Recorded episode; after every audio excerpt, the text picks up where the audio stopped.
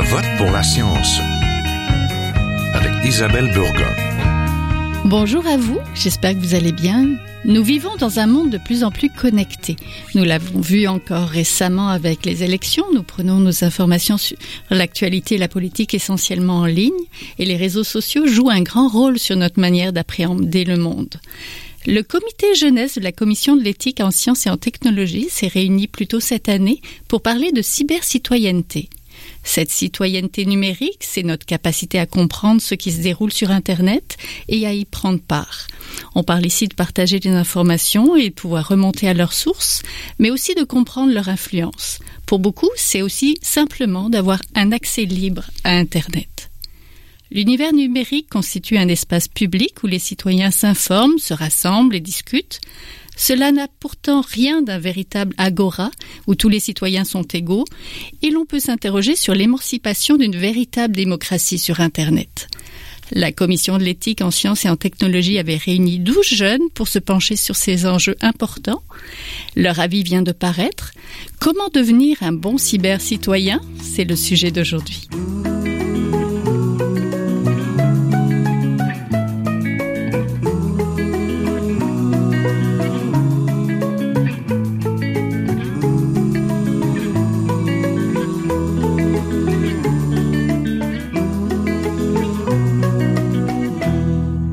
Parler du numérique et de cyber-citoyenneté, nous avons avec nous Anne-Sophie Gravel, étudiante en journaliste en art et technologie des médias au Cégep de Jonquière. Elle a été cet été conseillère en communication pour la Fédération de la relève agricole du Québec. Je suis bien renseignée. Bonjour. Bonjour. On a aussi Noémie Brindamour Naxtet. Exactement. étudiante en droit à l'Université de Montréal. Puis quand il y avait la le comité, elle était au collège de Brébeuf. Là, maintenant, elle étudie le droit. Bonjour. Bonjour. Et on est en compagnie de Dominique Clich, conseiller en éthique à la Commission de l'éthique en sciences et en technologie. Il a été responsable de plusieurs dossiers relatifs au numérique et notamment pour les deux dernières éditions de la Commission jeunesse, l'éthique et l'éthique à l'école et éthique et cyber-citoyenneté, le sujet d'aujourd'hui. Bonjour. Bonjour. Avant de participer à cette commission jeunesse, c'est pour vous, vous deux, là, aviez-vous déjà un intérêt pour les débats autour du numérique? Peut-être Anne-Sophie. Euh, ben c'était quand même une, une, question qui me trottait déjà dans la tête, surtout qu'on utilise beaucoup euh, Internet, euh, les jeunes. Mm-hmm. Donc, euh, je pense que c'était déjà dans un peu en arrière de ma tête. Ce qui m'intéressait beaucoup, c'était le côté vraiment éthique, le côté débat personnellement, j'étudie dans les communications, c'est sûr que j'aime ça parler, j'aime ça discuter avec les gens. Donc, euh, c'est vraiment euh, toutes ces parties-là qui m'ont rejoint pour la commission d'éthique. Noémie, comme, comme le dit Anne-Sophie, c'est vraiment le fait qu'on vive dans l'Internet, que ça nous touche personnellement. Il y a des parfois certaines petites situations qui viennent euh, perturber notre quotidien par rapport à la transparence, etc. Comme un exemple de ça? par exemple, le fait que quand on est sur notre ordinateur, il y a une certaine certains, certaines personnes, par exemple, elles mettent un bandeau sur la caméra pour comme dans la mesure pour ne pas se faire observer oui, la peur d'être filmé, exactement. Hein, de se retrouver malgré soi sur Internet finalement. Monsieur Clich, présentez-nous ce comité jeunesse de la Commission de l'éthique en sciences et technologies. Ce n'est pas la première fois que des jeunes se questionnent sur ces nouvelles technologies de l'information. Hein? Non, tout à fait. En fait, la commission jeunesse, la commission d'éthique en sciences et technologies existe depuis 2005 déjà. C'est un projet qui a lieu à tous les deux ans. Et euh, à quelques reprises dans des éditions précédentes, il y a été question de technologie numérique. Évidemment, il y a été question aussi de d'autres d'autres euh, développements technoscientifiques. Euh, le mandat étant très large. Mais euh, la première édition, notamment, parlait de plagiat électronique, donc déjà une utilisation des, des moyens numériques pour contourner, si on veut, les normes de l'intégrité intellectuelle. Et dans les deux dernières éditions, là, on a eu l'éthique et l'éthique à l'école. Donc, on parlait de technologie d'information dans les classes, comment c'était introduit dans les classes depuis quelques années au Québec, et puis quels étaient les enjeux éthiques autour de ça. Évidemment, la dernière commission jeunesse qui a proposé une réflexion plus large sur la notion de cybercitoyenneté donc tout ce qui était normes, valeurs, devoirs, responsabilités à l'intérieur euh, des espaces numériques, mais aussi comment rendre ces espaces numériques-là euh, plus propices, plus accueillants, si on veut, à l'exercice de la citoyenneté. Oui, ce qui rejoint les jeunes, en fait. C'est quoi un cyber-citoyen et la cyber-citoyenneté? Peut-être. Euh, oui, allez-y. Ben, un cyber-citoyen, un cyber-citoyen, finalement, c'est quelqu'un qui vit non seulement, je veux dans le monde réel, mais qui va aussi interagir sur le monde, dans le monde virtuel finalement. Donc, euh, c'est un peu finalement donner un nom à ces personnes-là qui se retrouvent sur le web pour un peu délimiter un peu leurs droits à leur liberté. Monsieur Clich, expliquez-nous un petit peu, oui. La citoyenneté, c'est un exercice qu'on est, est habitué de comprendre dans le monde réel. Hein. Donc, euh, des assemblées citoyennes, on va voter, euh, on s'informe euh, dans les journaux, mais de plus en plus, ben, on va voir, ben, on va s'informer sur le web, on va ensuite avoir une forme de mobilisation, de délibération, de discussion avec nos pairs qui ont lieu sur Internet. Et donc, il y a des activités qui sont relatives à la citoyenneté qui ont cours à l'intérieur des espaces numériques. Et, la question, ben, c'est de, voir est-ce que le fait que ça se passe dans un autre monde, donc dans un monde qui vit ça a un impact sur la possibilité même d'avoir ces actions-là, sur la, nature de ces actions-là, sur comment est-ce qu'on va être en mesure euh, d'exercer notre citoyenneté. Est-ce que l'information est euh, la, même, de même qualité? Euh, est-ce qu'on s'informe de la même manière sur Internet qu'on le faisait dans le monde réel, entre guillemets? Est-ce qu'on se mobilise de la même manière sur Internet que ce qu'on pouvait faire dans le monde réel? Et, et c'est ça où la, notion de cyber-citoyenneté devient intéressante, c'est qu'à la fois l'individu est le même, hein, qu'il soit en ligne ou qu'il soit euh, dans le monde réel, mais sa manière d'être un citoyen euh, ne sera pas nécessairement la même. Euh, et, et c'est donc de se demander comment la manière dont est construit l'espace numérique a un impact sur la, la possibilité d'exercer notre citoyenneté, sur la manière de le faire. Oui, Noémie, mm-hmm. pour vous, c'est quoi d'être cyber-citoyenne? Comment vous entendez ça? De mon côté, être super citoyenne, c'est prendre assumer des responsabilités vis-à-vis le, monde du numérique, un peu comme l'a dit Anne-Sophie précédemment, ainsi qu'avoir une certaine participation, émettre des opinions euh, ou bien ne pas les émettre. C'est, on a en quelque sorte le choix de faire euh, certaines interactions en autant que ça soit fait avec le respect, dans le civisme, comme si nous étions face à face avec d'autres personnes en réalité. Oui, c'est un monde où il y aurait des règles. D'ailleurs, Anne-Sophie regarde beaucoup son cellulaire. Donc peut-être dans, dans ces règles-là de faire, euh, ben c'est ça, de contrôler, de savoir un petit peu quand c'est la, la place d'être en ligne ou d'être dans cet univers-là numérique, quand c'est la place d'être un citoyen dans le monde réel et comment faire communiquer un petit peu tout ça. Monsieur Clich, expliquez-nous comment ça s'est passé cette commission, comité jeunesse. Donc vous avez réuni réunit 12 jeunes oui, ben c'est ça. Le, le, on pourrait dire le cœur même de, de l'activité, c'est les quatre jours de délibération qui ont lieu à Québec où 12 jeunes provenant cette année euh, de trois cégeps différents, donc de Montréal, de Québec et de Jonquière, euh, sont venus délibérer pendant quatre jours sur le thème de la cybercitoyenneté. Euh, et pendant ces quatre jours-là, ben, c'était un moment bon, de, de, de, faire connaissance, de mettre sur table un ensemble d'enjeux, de réflexions, de préoccupations, de mettre de l'ordre là-dedans par la délibération pour en venir à des constats communs, à des valeurs communes à mettre de l'avant, puis à des recommandations qui vont être formulées à l'attention des décideurs. Ça se fait quand même après toute une période de préparation dans leur cégep respectif. Les étudiants sont appelés à prendre connaissance d'un ensemble de documentation, travaillent avec les professeurs euh, sur place, euh, à s'initier dans le fond à la délibération éthique, à faire des, euh, des tables rondes sur des thèmes qui sont connexes, donc sur le numérique de manière générale, sur la citoyenneté de manière générale. Donc pour se préparer à l'exercice du, euh, des, journées de délibération. Mais c'est vraiment après ça, lorsqu'on arrive tous ensemble autour d'une même table, que, que se passe, en fond, si on veut, la magie de la commission jeunesse, là, où les jeunes peuvent euh, vraiment commencer à construire des positions communes, puis où on voit se, se développer, s'élaborer euh, ce qui va être en fait rendu plus tard en mots dans la vie, qui est publié un peu plus tard dans l'année. Oui, parlez-moi peut-être Anne-Sophie, euh, des principaux enjeux éthiques de cette cyber-citoyenneté dont vous avez délibéré là, pendant ces quatre jours-là? Euh, ben, c'est sûr que moi, personnellement, comme vous l'avez dit en début, je viens de Jonquière. Euh, c'est une région. Et mm-hmm. moi, j'ai la chance d'être bon au centre-ville de Jonquière, au cégep. Je suis pas, j'ai accès à un très bon Internet, mais malheureusement, il y a certaines personnes qui, qui sont pas si loin de moi physiquement, mais qui, eux, n'ont vraiment pas accès à un un bon réseau internet. Mm. Euh, c'est d'ailleurs euh, une préoccupation constante des, euh, des, des élus de ma région. Et ça, je trouvais que c'était vraiment important de vraiment le mettre à l'avant-plan parce que internet c'est tellement un moteur de connaissances incroyable que c'est finalement c'est c'est un peu comme de, de bafouer nos droits que de pas y avoir accès. Oui, c'est un bon point. Noémie qui hoche la tête. Pour vous, Noémie, c'était quoi les principaux enjeux qui vous allumaient par rapport à ça? De mon côté, évidemment, il y avait bien sûr l'accessibilité à Internet. Mhm. Aussi la responsabilité de tous et de chacun, euh, autant que ce soit l'individu ou bien les entreprises euh, qui ont, euh, qui parfois émettent des clauses dites abusives dans le fond, dans la mesure où les individus ne lisent pas au complet les politiques de confidentialité et se font prendre au jeu dans le fond, ce qui est bien malheureux, ou bien encore, euh, je, je dirais juste la transparence en général. On aimerait ça avoir accès à des logiciels libres et ouverts ou bien pouvoir juste comprendre le mécanisme. Ça, ça sert en quelque sorte les effets de démocratisation de l'internet qui est qui est un véritable euh, outil de recherche dans la vie de tous Oui. les jours. Oui, on voit que vous êtes en droit, que ces questions-là de la réglementation et législation vous intéressent.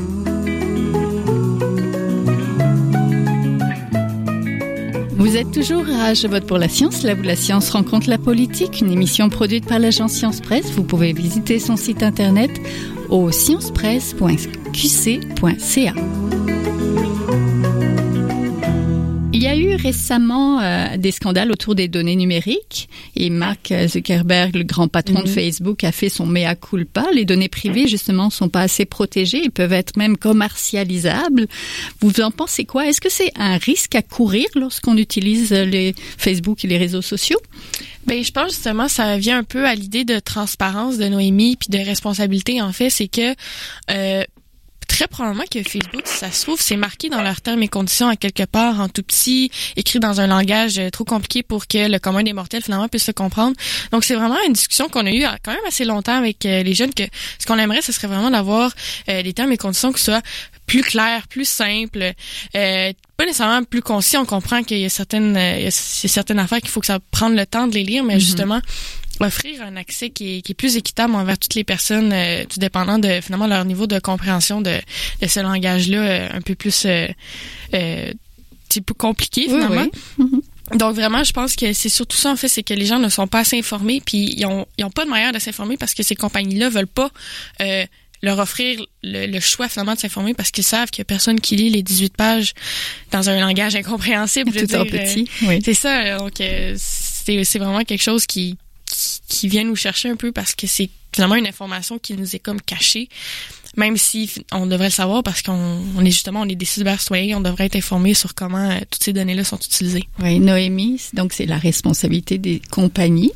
Mais c'est aussi la nôtre. Dans le fond, parfois, les compagnies vont nous présenter, ah, vous avez, en cliquant sur accepter, vous avez euh, la possibilité de partager vos photos. Ça va comme, ça va être bénéfique pour vous.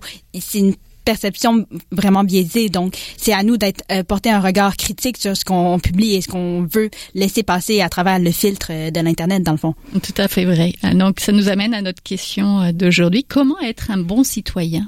Donc, si on peut penser au cybercivisme, à la responsabilité individuelle et sociale aussi du citoyen quand il se met en ligne. Donc, vous avez émis quelques recommandations. Donc, comment c'est d'être un cyber-citoyen? Ben un, un cyber-citoyen, en fait, c'est c'est comme je vous le disais un peu plus tôt, c'est qu'on a des droits, on a des libertés, mais on a aussi des devoirs. Un peu comme dans le monde réel, cyber-soin, cyber-civisme. Bon, quand j'étais petite, ma mère m'a appris à pas mettre les coudes sur la table, à ouvrir la porte aux gens. En fait, on pense que c'est la responsa- responsabilité, pas nécessairement de nos parents, mais de tous les gens qui ont finalement une capacité plus grande, qui comprennent mieux euh, Internet et toutes ses subtil- subtilités, à apprendre, pas seulement aux plus jeunes, mais aussi à ceux qui comprennent moins, comment bien utiliser Internet, parce que malheureusement, Internet, c'est un outil qui est comme je disais, incroyable, qui est, super intéressant, mais malheureusement, des fois, il est utilisé à mauvais escient ou qui est mal utilisé par quelqu'un qui ne sait pas comment bien l'utiliser. Donc, c'est vraiment de la responsabilité de tous de montrer comment être un bon cyber-citoyen, de montrer c'est quoi le cyber-civisme. Donc, euh, c'est vraiment ça, c'est de transposer la citoyenneté qu'on a dans notre monde réel, mais dans le monde virtuel. Oui, c'est une question aussi d'éducation, je suppose? Noémie? Oui, bien sûr, c'est euh, donc l'éducation. Est-ce que ça revient, ça revient encore une fois à un peu tout le monde dans les écoles, euh, surtout les écoles ainsi que les parents. Les parents sont là pour épauler l'enfant, mais l'é- l'éducation c'est plus facile parce que c'est ça vient uniformiser un peu ce qu'on apprend à, euh, à tous les ans toute personne Oui. dans le fond. Euh, j- J'ajouterais aussi que c'est il faut être patient avec soi-même, avec autrui. Donc, il faut, oui, on peut laisser passer certains, certaines erreurs, en quelque sorte. Être mais- tolérante, c'est ça? Ouais, et plus la tolérance. Et, et par rapport, par exemple, de nos jours, il y a le droit à l'oubli qui existe. Donc, ça serait important euh, d'être, d'offrir un sentiment de plus médico, mis, miséricordieux. Oui, Voilà. oui, oui. Ben, c'est ça, c'est parce que vous êtes euh, sûrement en ligne toutes les deux. Vous- Moi, je vois, vous avez des cellulaires, vous avez une tablette et tout ça. Donc, vous êtes en ligne assez souvent. Ce que vous publiez, c'est des choses qui sont archivées, qui vont pouvoir vous suivre dans votre vie professionnelle aussi. Peut-être que dans 15 ans ou dans 10 ans, vous aimeriez pas que on découvre que, je sais pas, ben là maintenant on peut fumer de la marijuana parce que c'est légal, mais ce genre de choses-là. Oui. Donc- Ben c'est sûr qu'on en a parlé aussi. Euh, Noémie euh, mentionnait le droit à l'oubli. C'est quand même un droit qui est, euh, je dirais pas bafoué, mais c'est plutôt compliqué d'y avoir accès malheureusement. Donc euh, ça, c'est une de nos recommandations de permettre vraiment plus le droit à l'oubli. C'est sûr de l'étudier au cas par cas. Il y a certaines personnes pas que c'est impardonnable ce qu'ils ont fait, mais il y a certaines choses que euh, on, on devrait finalement laisser euh, l'internet et le monde oublier ces, ces actions-là. Euh, c'est sûr que personnellement. Je pense que Noémie est un peu pareil comme moi, étant donné que on a comme grandi avec Inter- Internet, on a appris un peu à, à trier ce qu'on veut partager. C'est sûr que moi, étant donné que j'étudie en, en journalisme, c'est quelque chose que nos enseignants nous rappellent assez souvent. Moi, j'ai la chance euh, d'avoir décidé de pas être vraiment sur les médias sociaux avant d'être quand même assez vieille, donc il y a pas beaucoup de mes euh, disons, C'est des, les parents qui d'enfance. ben c'est juste moi qui étais pas intéressée en fait. euh, j'avais pas besoin de ça. Là, là c'est quand je suis partie pour Jonquière que mes amis m'ont dit de, me faire un Facebook, mais sinon j'en avais pas. Donc c'est sûr que toutes mes niaiseries d'enfance, je les ai gardées pour moi. Puis c'est peut-être c'est peut-être mieux finalement. On n'a pas besoin de, de partager autant qu'on qu'on le pense. là, Oui, tout à fait. Je voudrais vous entendre aussi sur la notion de capacité. Donc, ce que les individus sont capables de faire, mais pas, pas seulement sur les ressources qu'ils disposent. On parle là de justice et d'accès équitable aux capacités numériques. Mhm. Ben, Oui, Ah, oui. Allez. Ben ça, ça vient un peu en, en deux parties. Non seulement ça vient comme comme je vous l'expliquais à donner accès à Physiquement, à, là. physiquement à internet, mais c'est aussi comme euh, Noémie le disait à éduquer comment euh, bien utiliser euh, comment bien utiliser internet. Donc c'est c'est vraiment quelque chose qui qui vient en deux parties parce qu'il faut être capable physiquement d'y avoir accès, mais il faut être capable aussi finalement plus intellectuellement de comprendre et de bien utiliser cet outil-là. Hum, C'est une question de justice aussi. Euh, oui, bien sûr, c'est une question de justice par rapport. Euh, on, on- personnellement, ce que j'avais constaté récemment, c'est aux États-Unis, euh, les fournisseurs Internet, ils songeaient, euh, je pense qu'ils l'ont, je ne suis plus certaine, mais à privatiser le réseau de fournisseurs. Oui, de, des, fo- des de fournisseurs. soutien euh, Internet, exactement. Oui. Ce, qui, ce qui aurait pénalisé une bonne partie de la population, ce qui vient diminu- diminuer l'accès au savoir Oui, parce que tout le monde n'est pas capable de se débrouiller de manière autonome. Si jamais il y a des problèmes pour aller en ligne, là, ça prend un soutien, c'est ce qu'on appelle le soutien technique généralement que les compagnies offrent. Puis elles offrent ça dans le forfait, mais elles pourraient justement euh, décider de, de nous charger en plus ou de vendre ce service-là. Là. Donc c'est un- une autre forme finalement. Aussi, il y, a, il y a des outils comme Word ou Excel qu'il y a beaucoup de personnes qui ne savent pas les utiliser à proprement, qui ça, ça pourrait simplifier tellement plus la tâche euh, juste à suivre un cours.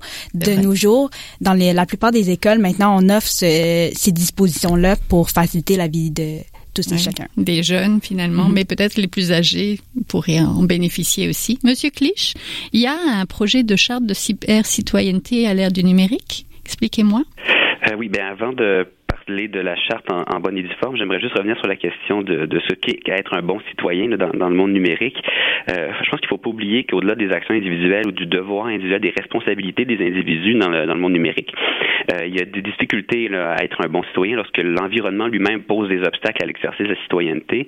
Euh, lorsque l'on on parlait des, des termes et conditions qui sont extrêmement complexes, lorsqu'on parle aussi d'un environnement qui est parfois monopolistique, où il y a une très grande asymétrie de pouvoir entre les grandes entreprises du numérique et, et les, citoyens.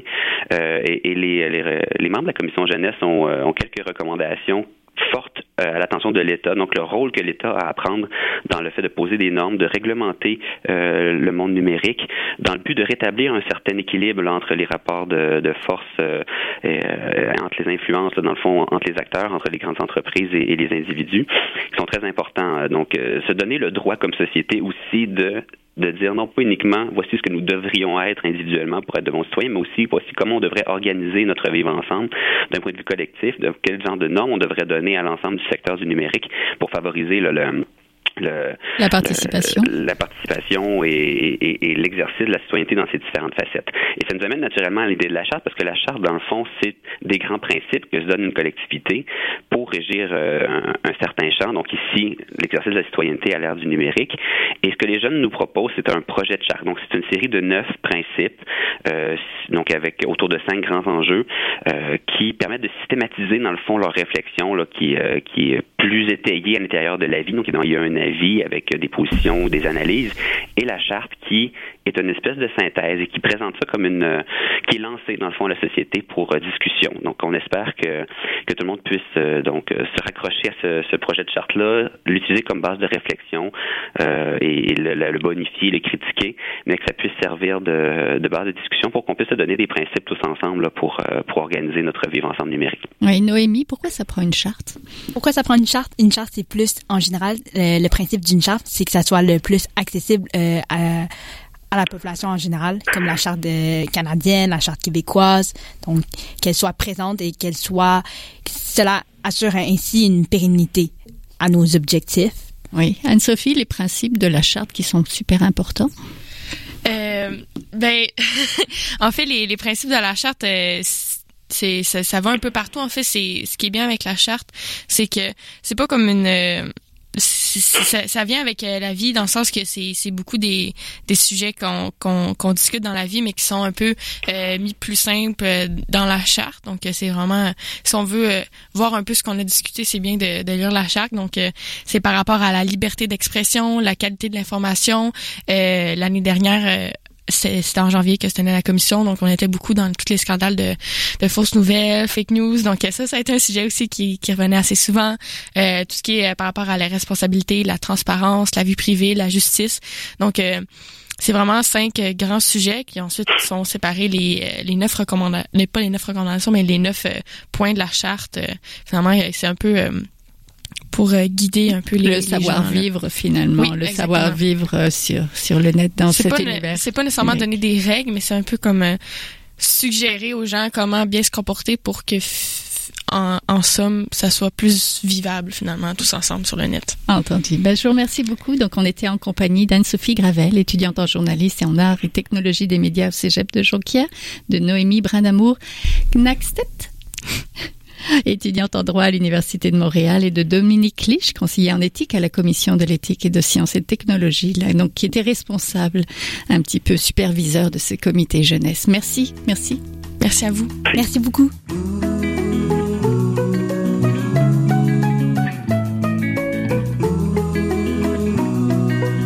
C'est maintenant le temps de passer le micro à notre scientifique éditorialiste, une rubrique où un chercheur réagit à un sujet d'actualité. Bonne écoute.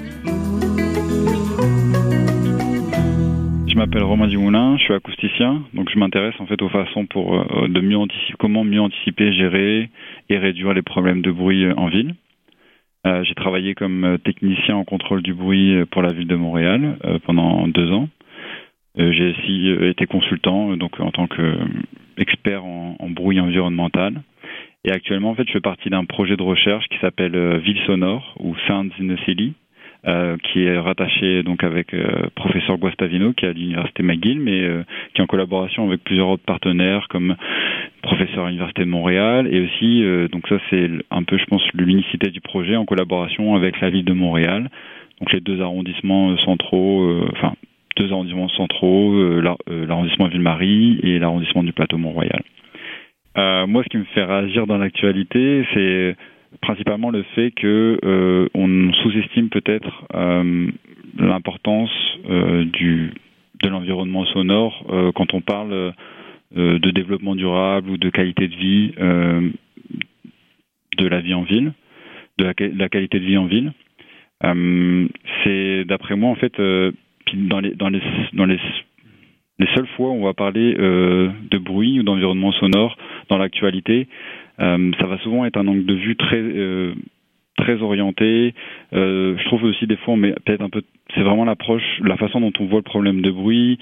Euh, des fois, c'est vraiment trop exagéré. C'est la faute des plaignants. Euh, c'est probablement des gens qui sont mal lunés, qui se plaignent tout le temps, qui sont pas assez ouverts. Ou alors, c'est probablement des gens qui peuvent être si on parle du bruit des bars, ça va être forcément très simplifié. Puis c'est des gens qui sont bobos ou responsables de la gentrification.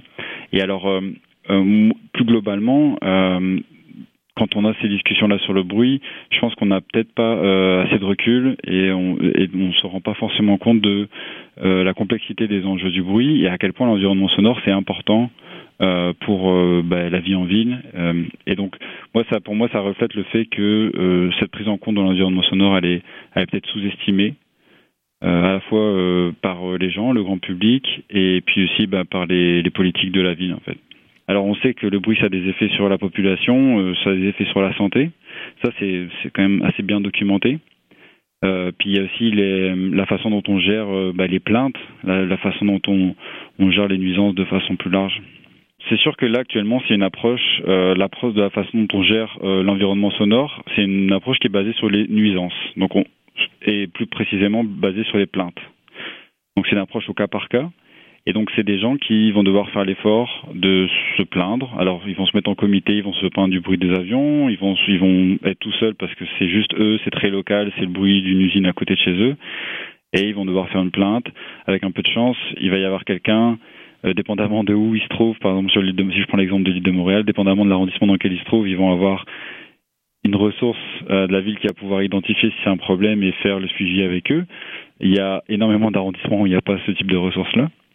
Euh, il faut aussi dire que c'est quand même un dossier très complexe, c'est pas si simple. Il y a vraiment beaucoup différents types de bruit, le bruit musical associé au, au festival par exemple, le bruit des transports euh, ou le bruit industriel. Alors tous ces différents types de bruit, il y a différents types de solutions, différents types d'acteurs et à chaque fois des enjeux très différents.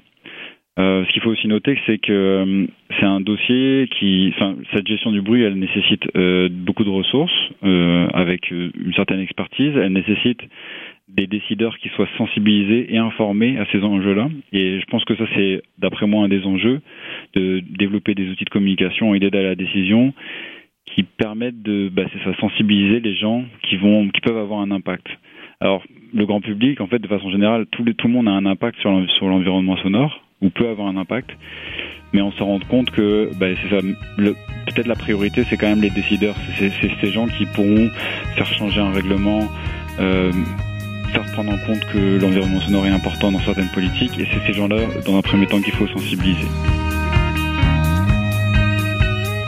C'est tout pour cette semaine. Je vote pour la science est donc une production de l'agence Science Presse avec Radio VM, à la régie Daniel Fortin, à la réalisation de l'émission Recherche et Micro Isabelle Burguin. Vous pouvez réécouter cette émission à l'antenne de Radio VM ou en podcast sur le site de l'agence Science Presse. Je vous redonne l'adresse sciencepresse.qc.ca et sur vos réseaux sociaux préférés. À la semaine prochaine. Jin Jiahua est un chercheur typique de ceux pour qui les progrès de la bioinformatique ont préséance sur le sens biologique et pour qui la grosse science constitue la seule logique. On y parle de génome, de transcriptome et de spliceosome, de traductome, de protéome et de foldéome, de kinome, de protéasome, mais pas du glaucome de Guillaume.